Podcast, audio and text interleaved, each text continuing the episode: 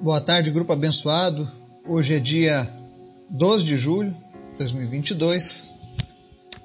Mais um dia que o Senhor preparou para nós.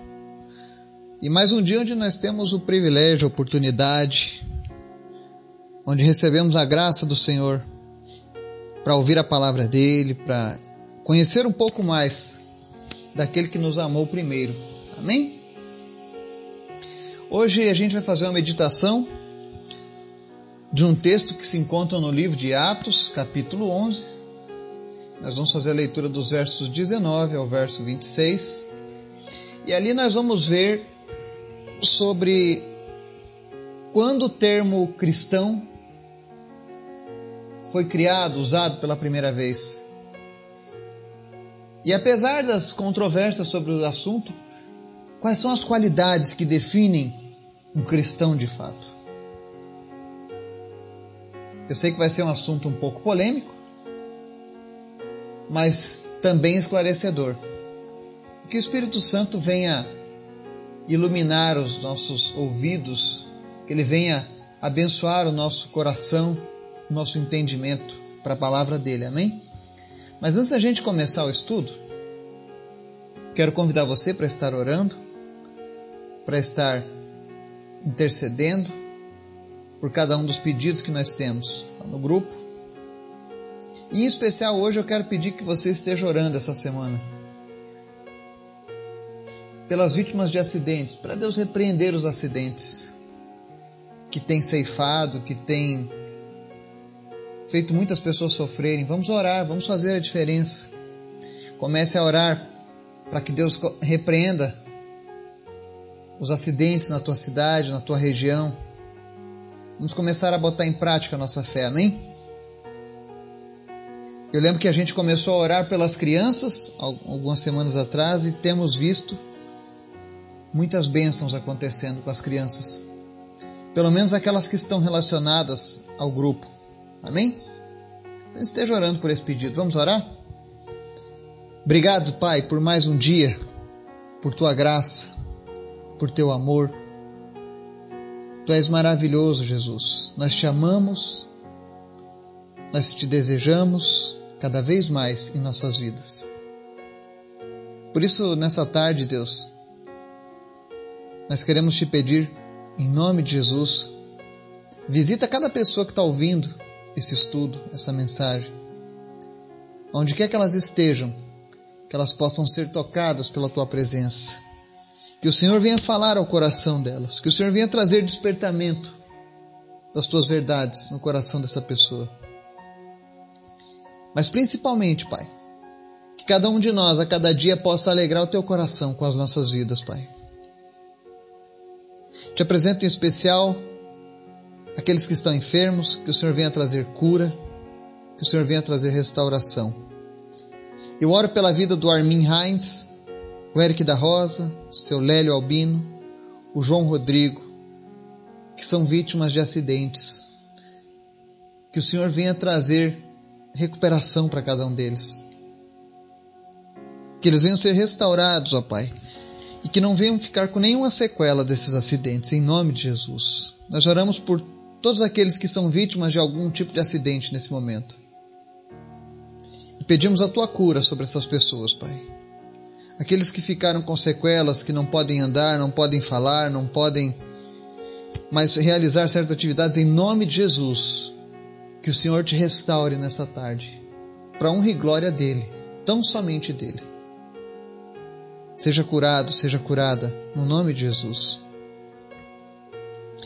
Mas em especial, Pai, nós te pedimos, abençoa a nossa nação, abençoa as nossas crianças, nossas famílias, nosso trabalho Vem trazer, meu Deus, sabedoria para o teu povo, discernimento, para que venhamos a tomar sempre as melhores decisões, decisões pautadas em Ti e na Tua palavra.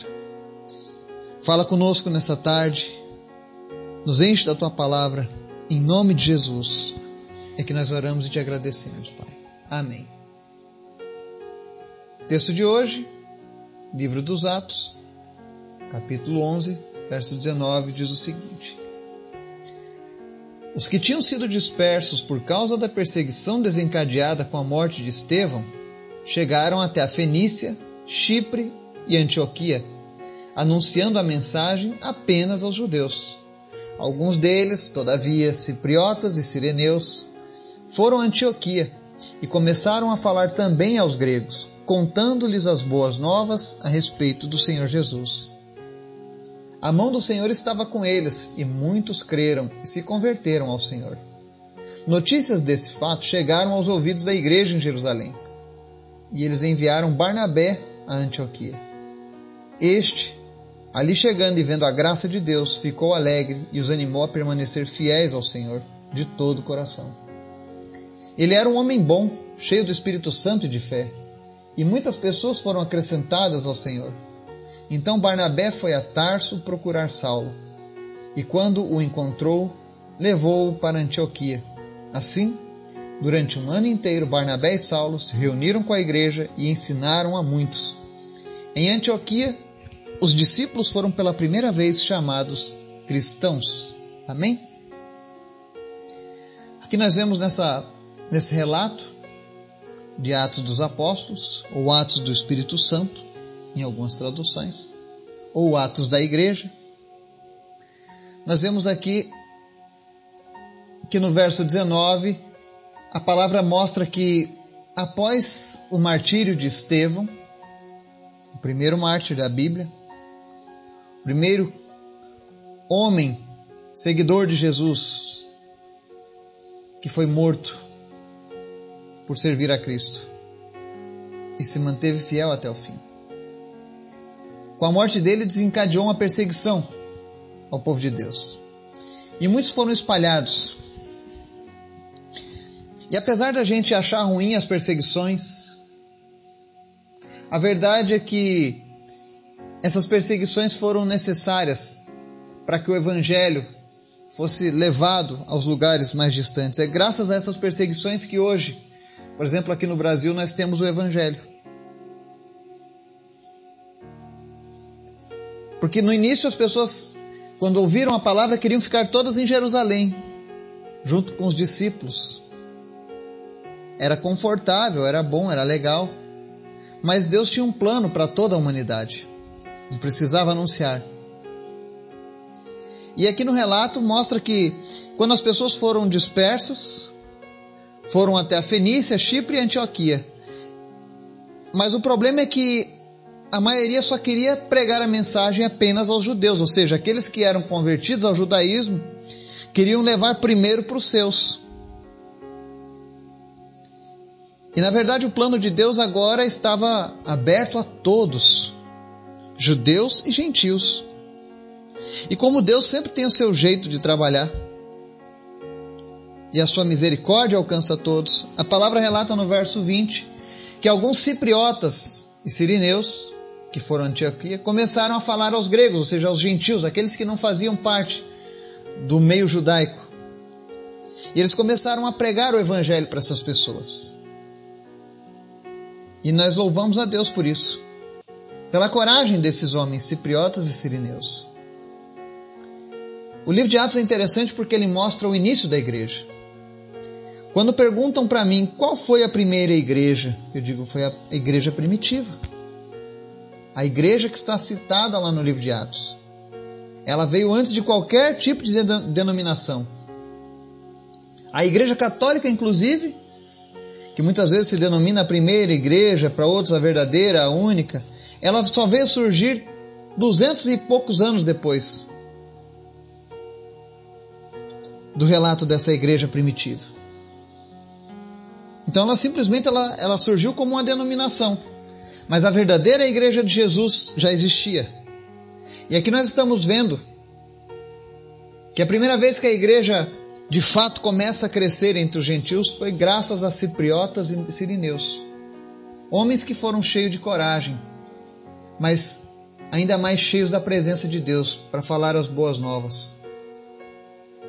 Então eles começam a pregar o evangelho, e no verso 21 a palavra diz que a mão do Senhor estava com eles e muitos creram e se converteram ao Senhor. Ou seja, à medida em que eles começaram a anunciar as boas novas, Deus estava com eles. Às vezes as pessoas me perguntam, né? Como eu faço para ter a mão de Deus sobre a minha vida? Eduardo, como eu faço para Deus andar comigo? É simples. Anuncie as boas novas. Fale de Jesus para as pessoas. Quer ver milagres? Quer ver a mão de Deus agindo através de você? Comece a cumprir o chamado de Deus. Fale de Jesus para as pessoas. E aí você vai ver milagres, vai ver o sobrenatural acontecendo. E o bonito dessa história é que, à medida em que as pessoas foram se convertendo, foram crendo em Jesus, e aqui é uma coisa interessante: a palavra diz: muitos creram e se converteram ao Senhor. É provável que muitos desses gentios, cipriotas, sirineus, o pessoal de Antioquia, tivessem uma religião, uma tradição. Mas para que eles possam de fato encontrar a salvação, apenas Jesus pode ser o Senhor. E aqui diz que aqueles homens, ao ouvirem sobre Jesus, eles creram que ele era o Senhor e se converteram a ele. Por isso que é importante falarmos de Jesus. E Deus sempre anda com aqueles que anunciam as boas novas. Aqui nos versos 22 a 24 desse texto, nós vemos que a, a igreja de Jerusalém ela era lá que se situava a maior parte dos apóstolos, né? Então eles ouviram sobre esse crescimento da igreja de Antioquia e falaram: vamos enviar um homem de Deus. Alguém que tenha o selo do Espírito Santo sobre ele, alguém que seja um homem correto, fiel. E esse homem vai lá verificar se é verdade esse crescimento, essa, esse, esse evangelismo, se essas pessoas de fato estão mesmo vindo para Jesus. Então eles enviam Barnabé. E é interessante que as pessoas falam muito pouco sobre Barnabé. Falam muito sobre Paulo. Claro, Paulo foi fantástico. Paulo foi tremendo. Talvez Paulo seja, dentre os homens, o maior exemplo que eu tenho a ser seguido. Primeiro Jesus, claro. Mas Paulo deixou um exemplo maravilhoso. Um exemplo que aqueles que almejam o evangelismo, com certeza precisam seguir. Mas Barnabé foi um homem fantástico no Senhor. Ele era um evangelista nato. Ele era um homem que de fato amava a Jesus e amava a obra de Deus. Porque a palavra diz no verso 23 que quando ele chegou em Antioquia, ele viu a graça de Deus sobre as pessoas. Ele ficou alegre com aquilo, ele celebrou aquilo. Ele viu que de fato era verdade, que as pessoas estavam vindo para Jesus. E quem evangeliza sabe que não existe alegria maior do que essa na vida do que ver pessoas se rendendo a Cristo. E a palavra diz que Barnabé ficou alegre e começou a animar as pessoas daquela cidade a permanecerem fiéis ao Senhor de todo o coração. Aqui a gente começa a ver as qualidades de Barnabé. Nós vemos aqui que uma das primeiras qualidades do cristão é essa: é você se alegrar com a salvação das pessoas. Ficar feliz quando alguém se rende a Jesus. E não apenas ficar feliz, mas também animar essas pessoas a continuarem fiéis ao Senhor. Eu peço a Deus misericórdia todos os dias da minha vida, para que eu possa, pelo menos, chegar de longe aos pés de pessoas como eles. Que eu possa ter um pouco dessa unção, para poder animar as pessoas a permanecerem fiéis ao Senhor. Para que você que está aí do outro lado, que muitas vezes eu não conheço e você não me conhece, mas que pelo menos você conheça Jesus, se apaixone por Jesus e viva para Jesus. Esse é o meu objetivo. A melhor maneira de livrar as pessoas dos tempos difíceis é oferecendo Jesus para elas, ensinando elas a terem acesso direto ao Pai. Eu creio que esse é o melhor legado que eu posso deixar nessa vida. Eu creio que era isso que Barnabé olhava quando via as pessoas. E a gente fala muito sobre essa história do termo cristão ser usado pela primeira vez, né? E a gente está vendo aqui a origem. Por que, que o termo cristão foi falado pela primeira vez? O verso 26 ele diz, né? Em Antioquia os discípulos foram pela primeira vez chamados cristãos, ou seja, você está vendo aqui as qualidades daqueles homens de, de Chipre e os sirineus. Que qualidades eles tinham? Eles começaram a contar as boas novas acerca de Jesus para as pessoas. E o Barnabé, o que, é que ele fez? Ele animou aquelas pessoas a permanecerem fiéis de todo o coração. E a Bíblia diz que Barnabé era um homem bom, cheio do Espírito Santo e de fé. E por conta disso, muitas pessoas foram acrescentadas ao Senhor. Então, essas são as qualidades do verdadeiro cristão. Infelizmente, o termo cristão hoje em dia ficou banalizado. Muitas pessoas usam esse título, ah, eu sou cristão. Mas será que são mesmo cristãos? Será que eu sou mesmo um cristão? Será que eu sou um homem bom? Posso ter muitas pessoas boas, mas nem todas serão cristãos. Porque para ser cristão ela precisa ser cheia do Espírito Santo. E para você ser cheio do Espírito Santo, primeiro você precisa recebê-lo através da sua confissão a Jesus. E ser cheia de fé.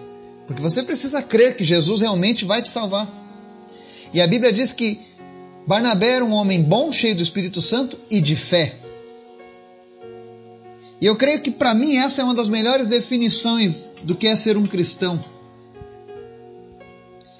Eu só posso chamar alguém de cristão se essas três qualidades estiverem na vida dessa pessoa: ser boa, cheia do Espírito Santo e de fé. E um dos detalhes que mostram os cristãos é que os cristãos têm esse dom de acrescentar pessoas a Deus. Uma coisa que é interessante, Barnabé tinha essa, essa, esse dom de trazer pessoas ao Senhor. E aí, quando ele viu que aquela obra tinha uma grande promessa de Deus ali naquela cidade, que Deus ia fazer algo tremendo em Antioquia, Barnabé vai atrás de quem? De Saulo, vai até Tarso.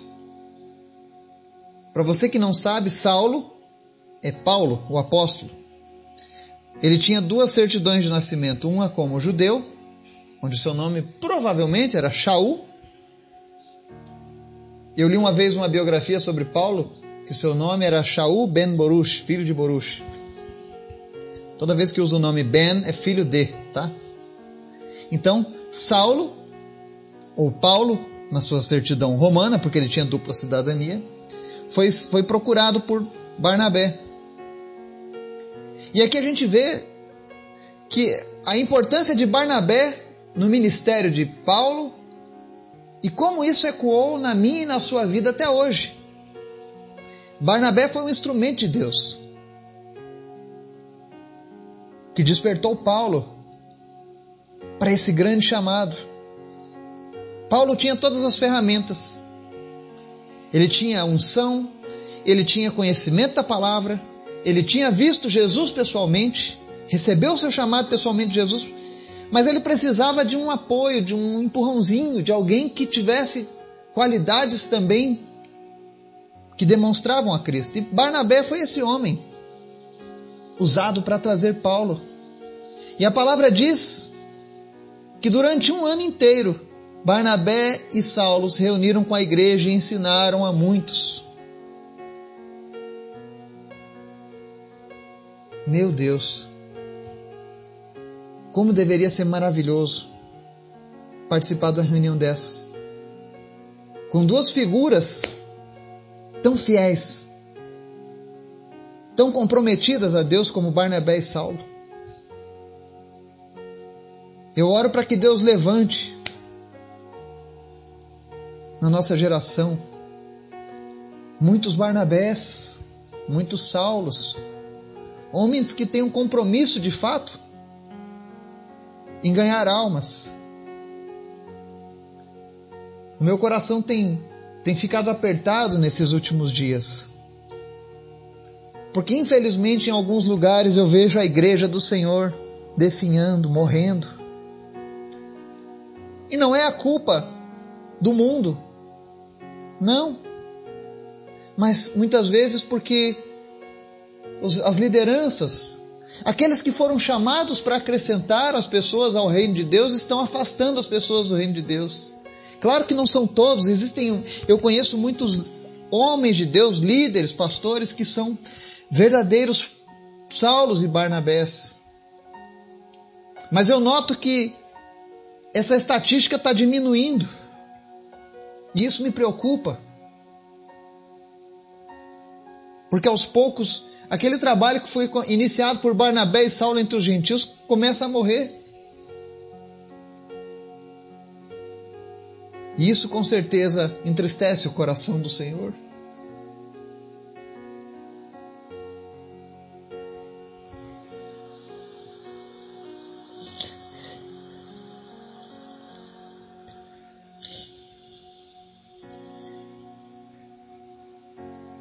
E se entristece o coração do Senhor, com certeza isso tem que entristecer o nosso também.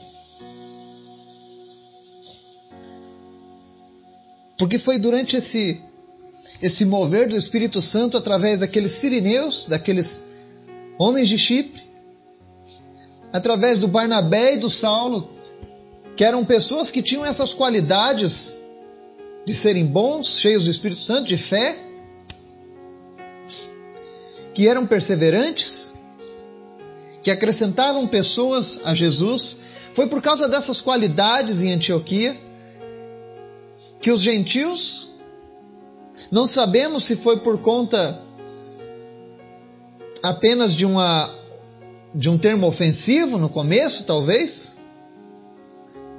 Muitos dizem que isso foi uma ofensa ser chamado de cristão. Mas a verdade é que esse rótulo que foi dado àqueles homens é uma honra. Talvez seja o maior título que um homem possa almejar em sua vida, é poder ser chamado de cristão. Porque ser cristão significa ser semelhante ao Cristo em seu viver. Cristão significa, no original, no grego, Christonos, significa pequenos cristãos, pequenos cristos. E se foi usado inicialmente como ofensa ou não foi, eu não sei, eu não posso comprovar isso para você. Historiadores dizem que sim, outros dizem que não, mas a verdade é que essas pessoas de Antioquia, levaram tão a sério a vida com Cristo. Eles eram tão apaixonados e apaixonantes na forma de seguir a Cristo, que as pessoas, quando olhavam para eles e ouviam um relato sobre Jesus, diziam: Olha lá os cristãos. Eles se parecem com aquele Cristo. Eles se parecem com aquele homem que andava lá na Judéia, na Galileia, que andava em Jerusalém, que foi crucificado, eles parecem com ele, eles falam como ele, eles amam como ele, eles ensinam como ele, eles realizam milagres como ele. É isso que faz uma pessoa um cristão. Não é apenas um termo que você preenche lá na ficha do IBGE, por exemplo. Qual a sua religião? Sou cristão. Não, não é isso. Não é você que tem que ser, se chamar de cristão, mas as pessoas precisam olhar para nós nas ruas. E talvez esse seja o desafio da nossa geração. Fazer com que as pessoas de fora, e até mesmo as de dentro, reconheçam eu e você como cristãos. Trazer de volta a honra desse título trazer o respeito que o nome Cristo carrega nas nossas vidas. Aqueles homens sirineus talvez não imaginassem que eles teriam esse privilégio de, por conta da conduta deles fiel, pessoas no mundo inteiro agora quando se assemelhassem a Cristo, usariam a mesma denominação recebida por aqueles homens a andar em Antioquia. Ser cristão é um privilégio. mais do que um privilégio. Ele é uma honra. E aqui nós vimos como as pessoas foram chamadas pela primeira vez de cristãos por causa da sua conduta ilibada, por causa do seu caráter aprimorado em Cristo. E é por isso que hoje eu pergunto a mim mesmo e a você: será que de fato eu tenho sido um cristão?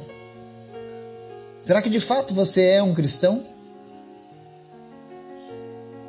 Quando as pessoas olham para você elas, e, você e, e sabem que você é cristão, será que elas associam você a Jesus?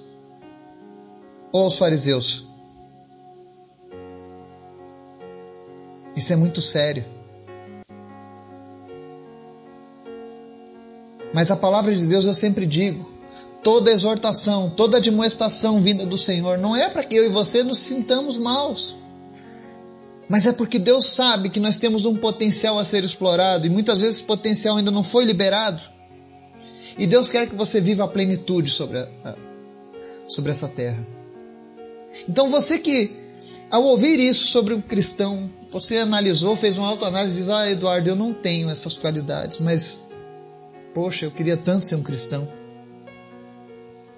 Mas eu falhei.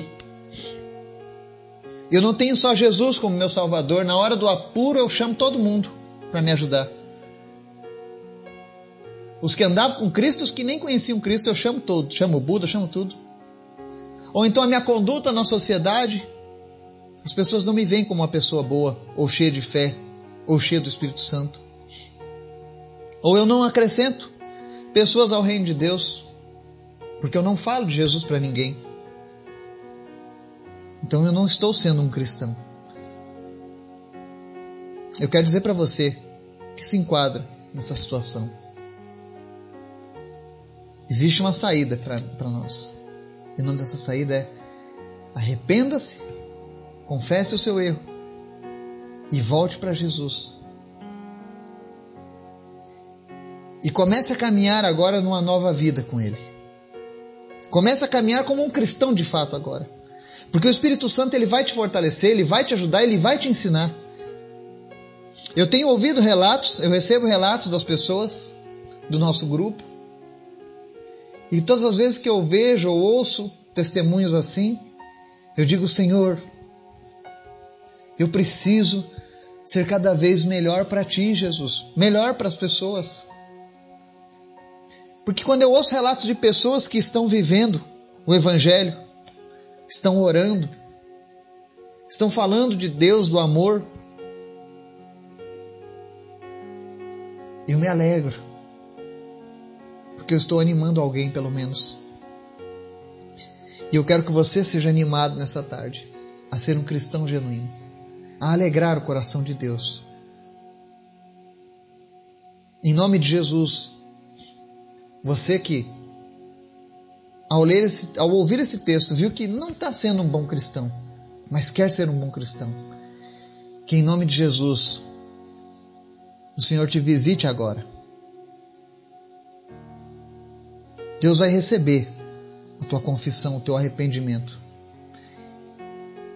Ele vai depositar o Espírito Santo dentro de você. E ele vai ser o teu ajudador.